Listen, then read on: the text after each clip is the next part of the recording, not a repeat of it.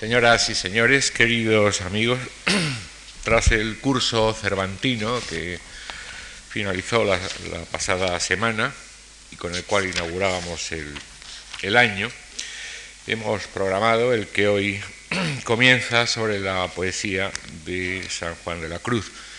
No nos movemos pues del eh, siglo de oro, pero cambiamos de tercio. Letras de nuestro siglo de oro, y digo letras porque el objeto de este curso y la profesión además de quien lo va a dictar es el análisis literario de la poesía sanjuanista.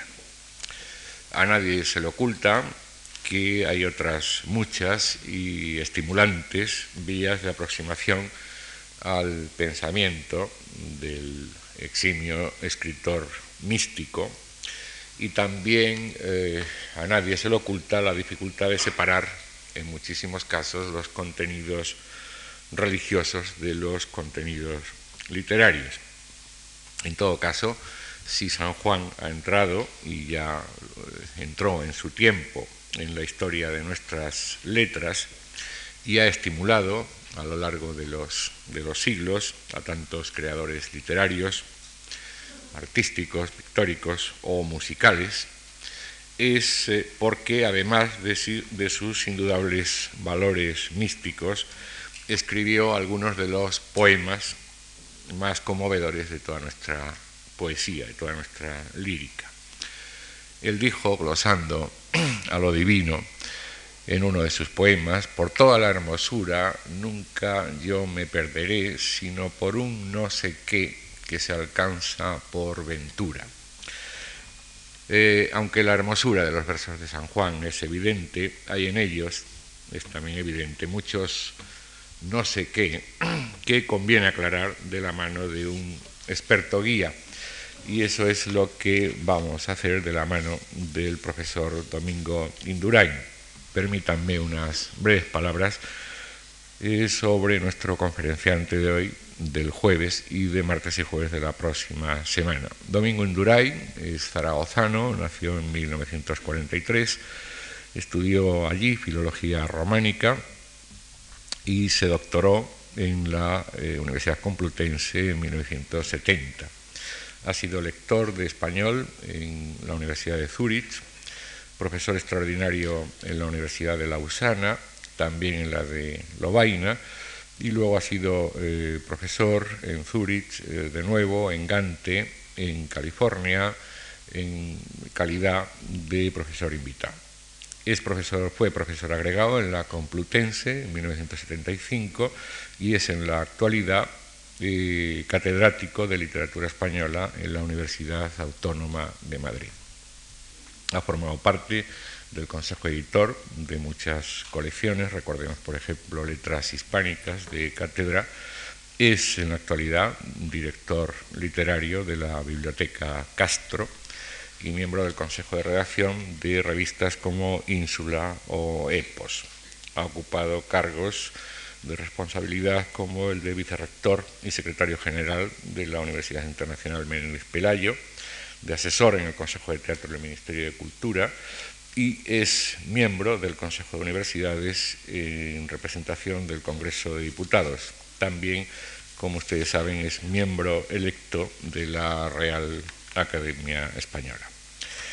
Entre su producción eh, literaria, son incontables los eh, ensayos, los artículos, ponencias publicadas, muchas de ellas ya, algunas de ellas relacionadas con San Juan de la Cruz, pero eh, sus intereses intelectuales eh, tienen un espectro muy, muy amplio que van desde el Renacimiento hasta las letras de nuestros días. Así se ve, por ejemplo, en las ediciones que ha anotado y prologado y que van pues desde Calderón, por ejemplo, o Quevedo, a Antonio Machado, a Valera, a Espronceda, por supuesto, eh, una de las más eh, apreciadas es precisamente la edición en eh, la colección de Cátedra, Letras Hispánicas, de la, poesía de San Juan de la Cruz, que conoce desde 1984 múltiples reediciones, siete u ocho según mis noticias. y también entre sus libros, muy variados en, cuanto a, los intereses literarios, el análisis formal de la poesía de Espronceda, por ejemplo, ideas recurrentes en Antonio Machado. y quisiera resaltar dos de ellos, una aproximación a San Juan de la Cruz, un libro editado por Cátedra en 1990, y ese, para mí, al menos, impresionante ensayo de conjunto sobre humanismo y renacimiento en España de tanta utilidad para todos los interesados por las humanidades en general y no solo por las eh, letras. Al darle las gracias por su nueva colaboración en nuestras actividades culturales y a ustedes, por supuesto, por acompañarnos esta tarde, estoy seguro de la complacencia del profesor Domingo Indurain si termino recordando ahora eh, las gracias que en esta casa vimos numerosas veces a otro profesor Indurain, don Francisco Indurain, don Paco, Paco para algunos amigos, eh, su padre y su maestro que prestó, como digo, eh, durante muchos años en esta casa unos servicios que mm, hoy quiero eh, agradecer de nuevo y recordar. Muchas gracias.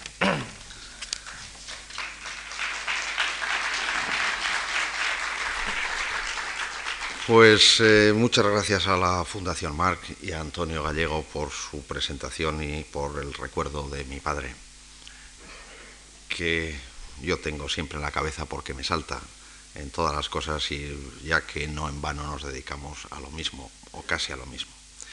Y en esta ocasión eh, se trata de hablar de San Juan de la Cruz. Eh, en principio es eh, el verso al aire de tu vuelo, pero naturalmente no se refiere solo a ese verso, sino a la estrofa entera y naturalmente la conexión de esa estrofa con otras eh, de tal manera que tienen ustedes unas fotocopias que naturalmente en la mayor parte de los casos no necesitarán, pero como recuerdo o como complemento puede funcionar, creo, en algunos casos. El problema, uno de los problemas de la poesía de San Juan de la Cruz, es que, como se ha dicho, es inefable y efectivamente lo es. Es decir, es difícil hablar de ella en cuanto cuenta una experiencia exclusiva, pero lo es también porque al analizarla uno nunca está seguro de casi nada. Y de lo que le parece estar seguro en un momento determinado, resulta que después de un año o de dos años, o al volverlo a leer, no tiene eh, la, menor seguridad de que aquello que dijo o escribió sea efectivamente como lo pensaba entonces. Las dificultades saltan por todas partes y se producen en todos los niveles, desde el léxico hasta las conexiones sintácticas o en el sentido de cada estrofa y por supuesto en el sentido del conjunto de la obra. Los comentarios en prosa que el mismo San Juan hace pueden dar en alguna ocasión una pista o solucionar un problema concreto, pero difícilmente pueden tomarse como criterio seguro y general, puesto que la expresión y la interpretación traslaticia de tipo alegórico o de tipo simbólico, lo mismo sirve para defender un sentido que para defender el contrario. San Juan se instala entonces en una tradición exegética y en esa tradición de padres de la Iglesia, de comentarios al cantar de los cantares, eh, se puede interpretar cualquier cosa en cualquier sentido. No solo es que parezca que puede hacerse, es que se hace. Y si se va repasando la lista de autores y ver qué dicen sobre cada uno de los textos, el resultado final es que efectivamente no hay un criterio ni un sentido estrictamente filológico, sino una cierta capacidad imaginativa para averiguar que la paloma, por ejemplo, pues como tiene las patas de color rojo, representa la sangre de los mártires y cosas de este tipo que pueden ustedes eh, multiplicar hasta el infinito. Eh, San Juan es, perfectamente consciente de esa multiplicidad de sentidos y lo advierte en algunas ocasiones. El verso refleja y produce o reproduce en la medida de lo posible una experiencia única, exclusiva y además excluyente. La prosa, los comentarios intentan convertir esa música en formulaciones conceptuales y lógicas. La llamada teología dogmática, es decir, la filosofía, pretende organizar un discurso racional en el que cada término ha sido definido de manera unívoca y donde las relaciones entre los términos, es decir, la sintaxis, tenga esas mismas características, los grados de implicación o de igualdad, la relación causa-efecto, las incompatibilidades o contradicciones se establecen de manera clara y explícita en esa teología dogmática. Es decir, exactamente lo contrario de lo que sucede en las obras literarias, en especial en la poesía, donde la ambigüedad está siempre presente, en mayor o menor grado, pero siempre presente. Entre otras cosas porque en la poesía los elementos de relación, las conjunciones, han sido reducidas al mínimo y es el lector quien en gran medida debe organizar el sentido. En el caso de San Juan, la ambigüedad es altísima, porque afecta a todos los componentes del texto, empezando por las palabras.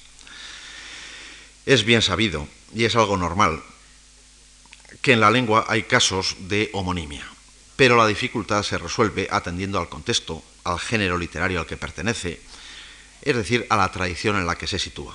Sin embargo, San Juan acude a tradiciones tan diferentes y tan alejadas entre sí que resulta a veces imposible decidirse por una o por otra, porque además, y para acabar de complicar las cosas, puede suceder que en la poesía las conexiones se establezcan con una tradición perfectamente coherente y definida, mientras la prosa utilice otras inesperadas y en cierta medida contradictorias. Ese tipo de dificultad se intensifica en ámbitos más amplios cuando hay que ordenar el sentido de las estrofas y el conjunto de las estrofas. Como todo el mundo sabe, la lengua, la lengua normal, la lengua general, posee unas leyes constructivas, morfológicas y sintácticas muy difíciles de alterar si se quiere mantener la comunicación. Son leyes supraindividuales que garantizan la lógica y el funcionamiento del sistema. La cuestión se centra entonces en ver cómo San Juan de la Cruz, sin contravenir los valores de ese sistema, genera un discurso que es absolutamente imposible. Imposible al menos si se quiere obtener un único sentido claro e indudable y por contra, es posible, sin forzar demasiado las cosas, interpretar un texto de San Juan de la Cruz de formas y maneras muy diferentes, en cuanto que las conexiones sintácticas producen una variación en el sentido según qué referente se utilice. Lo que ocurre también es que, aunque en muchas ocasiones la poesía de San Juan de la Cruz permite eh, ordenarla sintácticamente de formas muy variadas y muy diferentes, las variaciones no llevan a una variación del sentido, o mejor dicho, no llevan a una variación del efecto que esa poesía produce. Lo cual no quita para que elegido un sentido, no sepamos nunca si los sentidos que hemos rechazado no serán más pertinentes, no siguen funcionando o no funcionan como subtonos, como resonancias, si me permite Antonio Gallego hacer las comparaciones con la música, como eh, unos sentidos armónicos o disonantes con el dominante, pero siempre presentes. De tal manera que cuando uno está leyendo un sentido, por debajo están apareciendo otros. Tal ambigüedad o fluctuación dota al cántico espiritual de una inestabilidad, de unas vibraciones, o si se quiere, de un elemento misterioso. Al lector le da siempre la impresión de que se le escapa algo, de que no capta la totalidad del sentido, y de ahí el efecto de inseguridad, de equilibrio inestable y fugaz que caracteriza estas obras.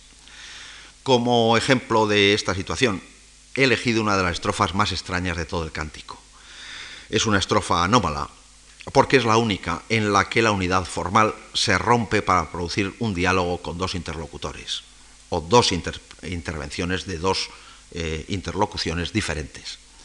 En la primera de ellas,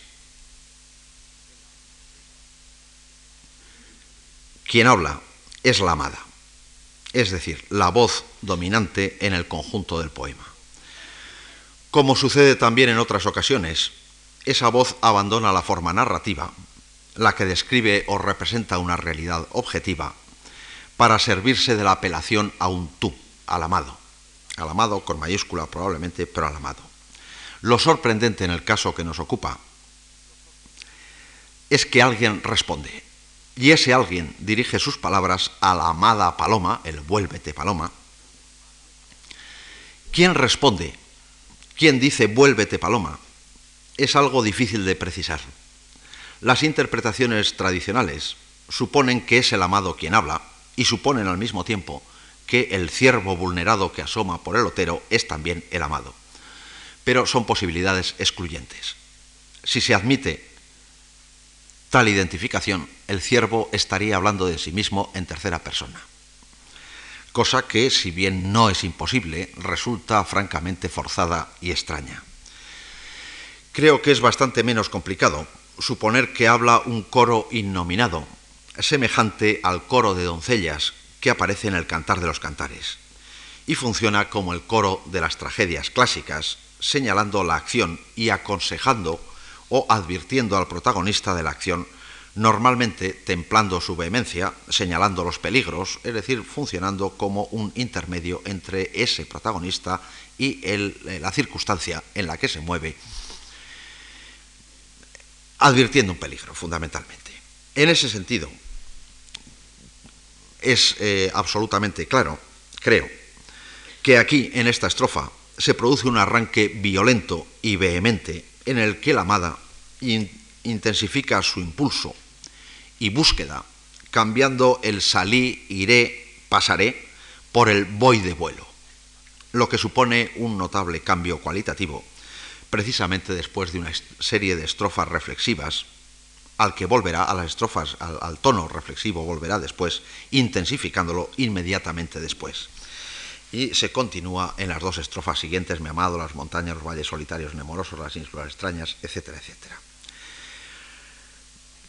La formulación prosaica de ese arranque sería aparta los amado porque voy de vuelo explicitación que, sin embargo, deja sin aclarar a qué se refiere con el pronombre los. Apártalos qué. No se sabe qué es lo que el amado debe apartar, precisamente porque va de vuelo. Es decir, debería ser un obstáculo para tal impulso. Es lo que debería apartar ese amado. Se puede pensar, naturalmente, y es lo que se piensa habitualmente, que la amada se refiere a los ojos del amado, a los que se ha referido en la estrofa anterior.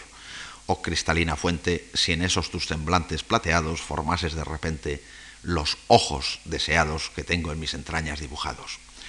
Ojos que entonces se habrían materializado en el espacio en blanco que hay entre una estrofa y la otra, porque nada se nos dice de que esos ojos hayan aparecido de verdad, sino de la posibilidad de que aparezcan. Si ese los de apártalos se refiere a los ojos, es que en ese espacio en blanco se ha producido esa presencia de los ojos. De tal manera que ya para empezar el lector debería reconstruir ese eh, tracto, esa, esa parte, que sin embargo no se le da en ningún caso. Ahora bien, también cabe la posibilidad de que ese los se refiera a otra cosa, a unos obstáculos innominados y genéricos, o bien a los mensajeros, a los bosques y espesuras. Si seguimos el comentario de San Juan, lo que deberíamos entender por apártalos sería sepáralos y divídelos, referidos al alma y al cuerpo. El apártalos es aparta, según San Juan, el alma del cuerpo, para que el alma pueda ir de vuelo eh, liberada del peso del cuerpo. Es un antecedente, sin embargo, que nunca ha aparecido en el poema. Es decir, que habrá que creerle a San Juan cuando dice en el comentario que es así, pero desde luego en el desarrollo textual del poema tal apartamiento del alma y el cuerpo no ha aparecido por ningún sitio.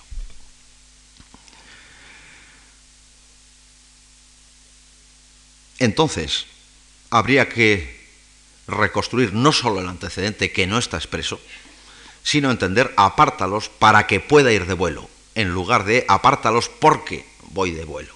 Es decir, una final frente a una causal. No merecería la pena dedicar mucha atención a esta posibilidad si no fuera porque en efecto es posible. O al menos es una de las posibles interpretaciones también en la poesía de San Juan. Covarrubias, en el tesoro de la lengua castellana, en la voz apartar, dice apartar la gente, hacer campo y plaza, pero también apartarse el cuerpo del alma, morir. Y el anónimo traductor de la preparación y aparejo para bien morir de Erasmo, eh, Amberes, Martín Lucio, 1555, escribe refiriéndose a la constante presencia de la muerte. Pues cómo es posible que siendo nuestras almas y cuerpos tan enfermos, contrastemos a tan crueles tormentos, es decir, aguantemos tan crueles tormentos. De vuelo en verdad nos hubiera llevado la muerte, aunque nunca hubiera pecado, eh, hubiera habido pecado en el mundo, si la mano derecha del Señor no esforzase nuestra flaqueza. De tal forma que el de vuelo y el apartar parece que se utilizan en el siglo XVI en determinados contextos, eh, al menos con el sentido de morir, de separar el alma del cuerpo, de dejar el cuerpo y eh, salir el alma.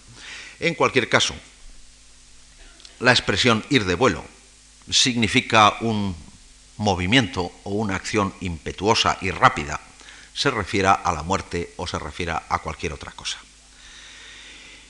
Y ese vuelo que se produce es lo que permite la denominación de paloma, o por contra, esa denominación implica ya una atenuación de la violencia, no sólo porque en cuanto alguien llama a otra, o a otro, supongo que a otra, paloma, está eh, designándolo con un animal que es manso y pacífico en todos los bestiarios de este mundo. Como ustedes saben, la paloma no tiene hiel y cuando ataca a sus enemigos lo hace sin odio y sin ira, con lo cual otras veces es eh, reflejo del juez y del rey que debe de impartir justicia sin odio, etc. En cualquier caso es un animal pacífico y manso. Pero también, como ustedes saben perfectamente, se asocia con el amor. Y en esa dirección es en la que concuerda y enlaza con el amado como un primer signo de la transformación realizada ya desde la perspectiva de ese amado o de los observadores del coro que está describiendo la situación. Ahora bien, sea como quiera esta cuestión, la declaración inicial aparta los amados que voy de vuelo, que, que llevo un impulso. Ese impulso queda cortado radicalmente cómo queda cortado el propio verso, el verso que se divide en dos partes. La orden vuélvete parece interrumpir y cortar en seco ese vuelo, ese impulso. Al parecer, la paloma debe volverse porque el ciervo vulnerado asoma por el otero. En consecuencia, parece que es la presencia de ese ciervo la que provoca la detención o la que debe provocar la detención. Habrá que ver entonces qué es ese ciervo y eh, para empezar, cabe preguntarse si hay que leer el ciervo vulnerado o bien el ciervo, coma, vulnerado. Es decir, si se trata del ciervo habitualmente o consabidamente vulnerado, o por contra, el que acaba de ser herido. Tengan ustedes en cuenta que hoy hacemos ediciones eh, con comas y puntos y cosas.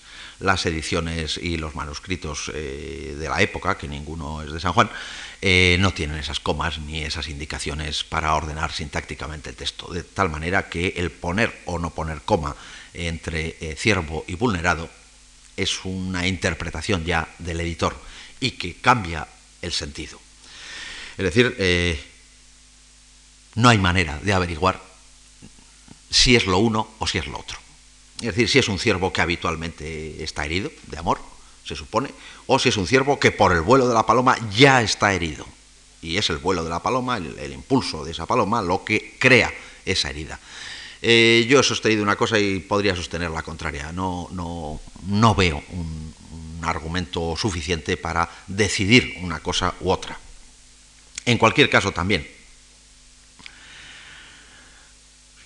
parece claro, o por lo menos más claro que lo anterior, que el ciervo y el ciervo herido es imagen del amante herido de amor y eventualmente de vez en cuando figura de Cristo. Dado eso, no hará falta insistir en el hecho bien conocido y estudiado de que la caza y la caza de amor es un tema absolutamente presente en la poesía de San Juan y en la tradición literaria sacra o profana, clásica o vulgar. De modo que la presencia de un ciervo herido atrae inevitablemente a la cabeza del lector ese registro de la caza de amores de altanería, de la que habló Damas Alonso, de todas las garzas montesinas de muy alto volar como eh, objeto de la caza, etcétera, etcétera. Y ese ciervo herido lo atrae de manera directa. Y es esa presencia la que se extiende y tiñe de su color el vuelo de la paloma. No sólo porque la paloma es también una presa de caza, del gavilán o del halcón o lo que sea en la tradición amorosa, sino porque otra vez el socorrido Covarrubias en la voz vuelo solo da una definición, nada más que una, en vuelo. Es término de cazadores de volatería. Decir que tiene un señor vuelo del Milano de la garza o cuerva, es decir, el femenino cuervo, eh, porque los halcones que cría están cebados en esas aves. Y no da otro sentido. De manera entonces que no sería muy disparatado, solo un poco disparatado, suponer que la paloma va de vuelo en el sentido de que hace de cimbel o de señuelo, es decir, se hace presa de quien quiera cazarla, se hace perdidiza para ser ganada, se hace robo para ser robada, se hace presa para atrapar a quien la ataca y se prende en ella, como es todo el juego de eh, la poesía de San Juan de la Cruz el eh, atraer al cazador como presa para identificarse en cierta medida con ese cazador. No quiero decir con esto que tal resonancia sea inevitable, ni siquiera que esté necesariamente en el sentido de la estrofa, pero sí que algunos lectores del siglo XVI, como el propio Covarrubias, en cuanto vieran el vuelo podrían eh, eh, conectar ese vuelo con eh, la volatería de las aves que sirven de señuelo o de cimbel a las aves de presa. la paloma y el ciervo coinciden en ser piezas de caza y de una pieza de caza, de caza absolutamente establecida en la literatura. De forma que aunque la presencia del ciervo y la presencia de la paloma parezca que frenan el impulso, que establecen una correspondencia, y lo establecen naturalmente, que remansan el asunto, la resonancia, el armónico de ser piezas de caza de la herida de la posible ataque está funcionando en, en, la parte de atrás de la cabeza del lector, cuando menos, porque además concuerda con otra serie de estrofas y otra serie de poesías donde eso se dice de manera clara y explícita. Pero eh, siguiendo con lo que íbamos, con el argumento de la estrofa, el ciervo asoma por el otero, se muestra, y quizá se vuelve o se dirige hacia la paloma que le sigue o le persigue, depende. Sin duda, esa presencia es el recuerdo directo del cantar de los cantares, como por otra parte la denominación paloma. Ecce iste advenits saliens supermontes, transiliens coles, similes, similis es dilectus meus caprae inuloque cerborum es lo que dice en 1.8 o en 2.8.9 según la Vulgata.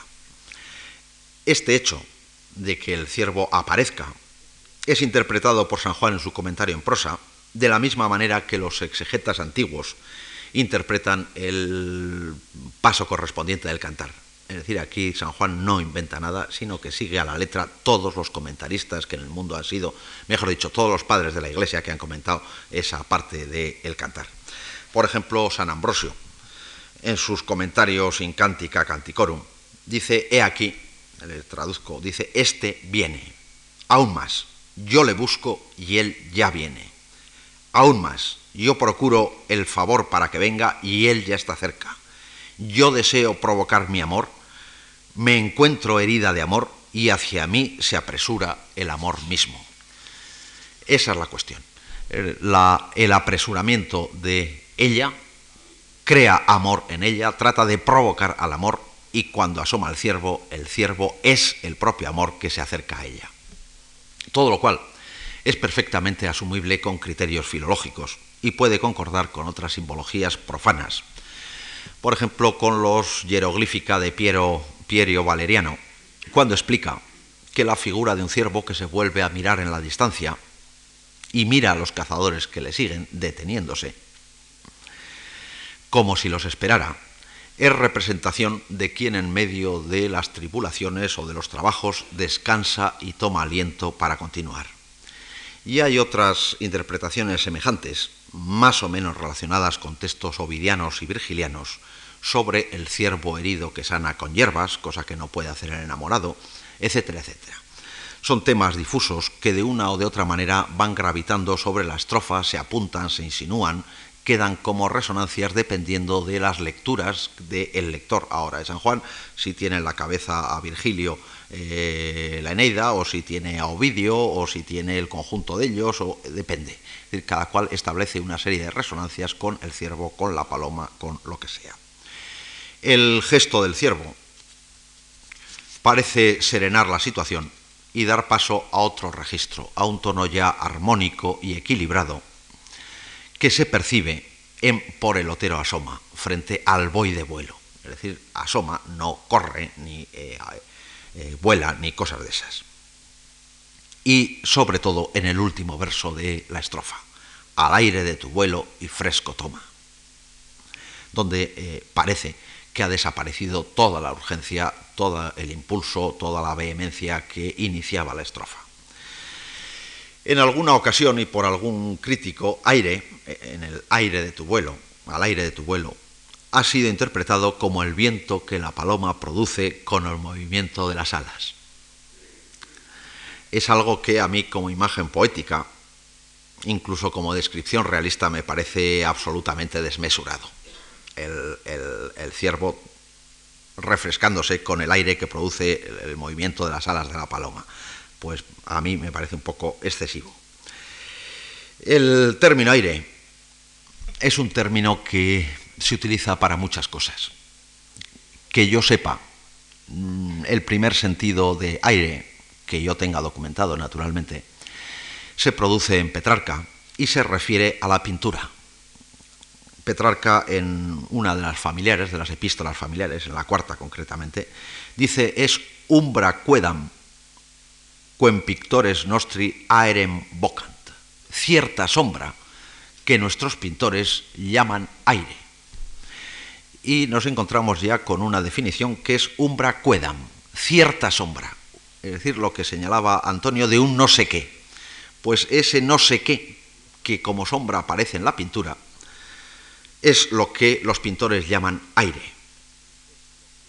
Domenico da Piacenza eh, aplica esa distinción a las partes de la danza. Mesura, memoria, maniera, mesura de terreno y aire. Aire es más sutil. Es una cualidad eh, es una cualidad que hace tener el medio de tu movimiento de la cabeza a los pies. Y el término fue glosado por los seguidores de Domenico da Piacenza y según Antonio Carnazzano era una altra grazia tal di movimenti che rendati piacere agli occhi de chi sta a guardarvi. Es decir, es un tipo de movimiento que produce placer a los ojos de quienes están mirando. Eso es el aire. Y entonces el aire del vuelo es posible que no sea, e incluso probable, que no sea el, que, el viento que produce el movimiento de las alas, sino esa gracia que se aplica a la pintura, que se aplica a la danza, que se aplica al baile, como equilibrio, armonía, eh, gracia, etcétera, etcétera. En general, corresponde también a un no sé qué suave relacionado con la medida y con el dominio o con el equilibrio. Es decir, todo lo contrario del ímpetu descompuesto, violento y vehemente del vuelo inicial. Y junto al aire del vuelo está y fresco toma. Donde fresco puede entenderse en su sentido literal, pero también de acuerdo con Piero Valeriano en la acepción de descanso, refrigerio, aliento. Y además, la serie que ahora se configura, aire, fresco, vuelo, es una conjunción perfectamente establecida en la poesía del siglo XVI para describir el locus amoenus. Por ejemplo, pues hay unos versos de Lomas Cantoral, poeta vallisoletano, poco conocido, que publica sus obras en 1578, que dice, solo gozar sobre el florido suelo del aire el fresco vuelo y el grato murmurar del agua clara, aquieta el alma y colma de tal gloria que cualquier otro bien es vil escoria. Donde lo que más me interesa es del aire el fresco vuelo y el murmurar del agua. Fundamentalmente porque además son elementos que aparecerán en las siguientes estrofas del cántico. Los ríos sonorosos, el silbo de los aires amorosos, la noche sosegada, y que reaparecerá en la estrofa 39, el aspirar del aire, el soto y su donaire, en la noche serena, etcétera, etcétera.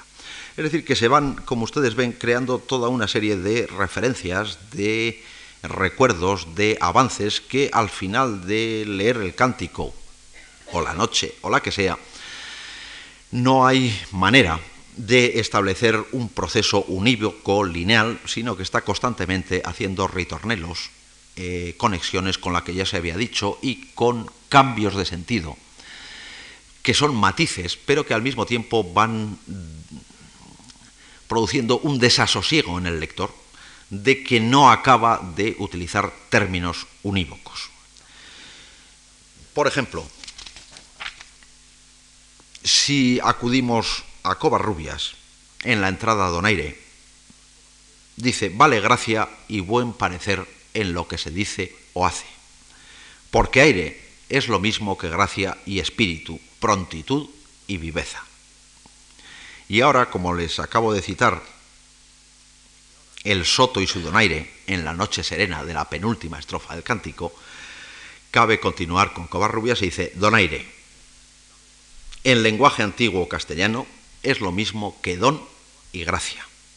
En la segunda partida, en las partidas de Alfonso X el Sabio, título cuarto, en el proemio, definiendo este término, dice así, palabra es donaire que han los hombres solamente, en no otra animalia alguna.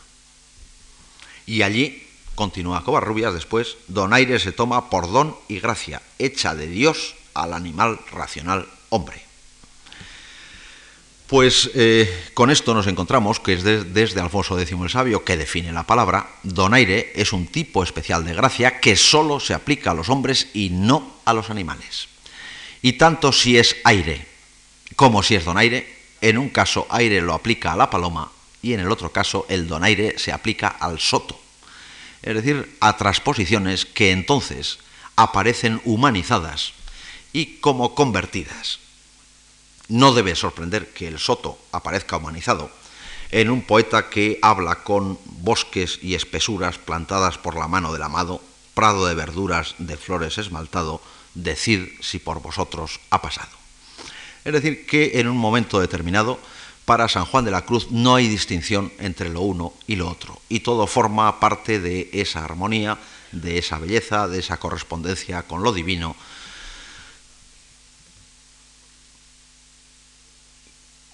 a lo que se llega en momentos naturalmente de exaltación y de plenitud.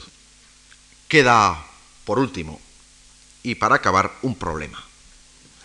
¿A qué se refiere y a quién se refiere el último verso de la estrofa que hoy vemos? Porque quiero decir que si ustedes eh, se dedican a hacer un análisis sintáctico, de esos que mandan hacer a los niños en, el bachillerato, diciendo que en el sujeto, el verbo y el predicado y el antecedente y el tal, no hay manera de hacerlo en San Juan de la Cruz. Es decir, los problemas que plantea son absolutamente irresolubles, con la gramática en la mano, es decir, con la lógica en la mano. No hay forma. Y, por ejemplo, este último verso, puestos a analizarlo, no a leerlo de manera seguida y sin mayores complicaciones, que entonces funciona muy bien como funciona todo San Juan de la Cruz de maravilla, puestos a analizarlo, resulta que no hay manera de saber a quién se refiere. Quiero decir que el ciervo vulnerado por, al fresco eh, y, fresco toma, al aire de tu vuelo y fresco toma, cabe la posibilidad de que se refiera al ciervo amado, Pero también cabe la posibilidad de leer la estrofa de otra manera. Vuélvete paloma al aire de tu vuelo y fresco toma. Y toma fresco tú, paloma. Es decir, que no es el ciervo el que toma el fresco, sino que es la paloma la que debe de tener el vuelo y refrenarlo y sosegar su movimiento. Lo cual concordaría con el, comentario en prosa de San Juan de la Cruz y va completamente en contra de lo que una lectura espontánea entiende en esa estrofa. Para un lector normal de poesía, quien eh, asoma naturalmente es el ciervo y quien al aire de su vuelo fresco toma es también el ciervo. Sin embargo, no hay ninguna razón sintáctica, gramatical o filológica que obligue a leer eso de esta manera. Y además, San Juan de la Cruz parece indicar que hay que leerlo de la manera contraria. Es decir, la paloma que iba a romper el velo de la vida para poder eh, eh, eh, elevarse hacia lo alto, es decir, busca la muerte para conseguir la unión, debe refrenar su impulso, debe pararse y debe mantener, digamos que, el proceso paso a paso de las vías que le corresponden. Y aún cabría escandir el verso y verlo en dos partes. Como ustedes ven, no se trata en esto, como en otras observaciones anteriores, de defender o de preferir una interpretación a otra, sino de mostrar la, la inestabilidad absoluta del sistema sintáctico, las fluctuaciones que pueden producirse en las conexiones de las unidades, en la organización lógica del discurso. Son combinaciones simultáneas todas posibles, aunque se acabe imponiendo una de ellas a todas las demás en un lector concreto.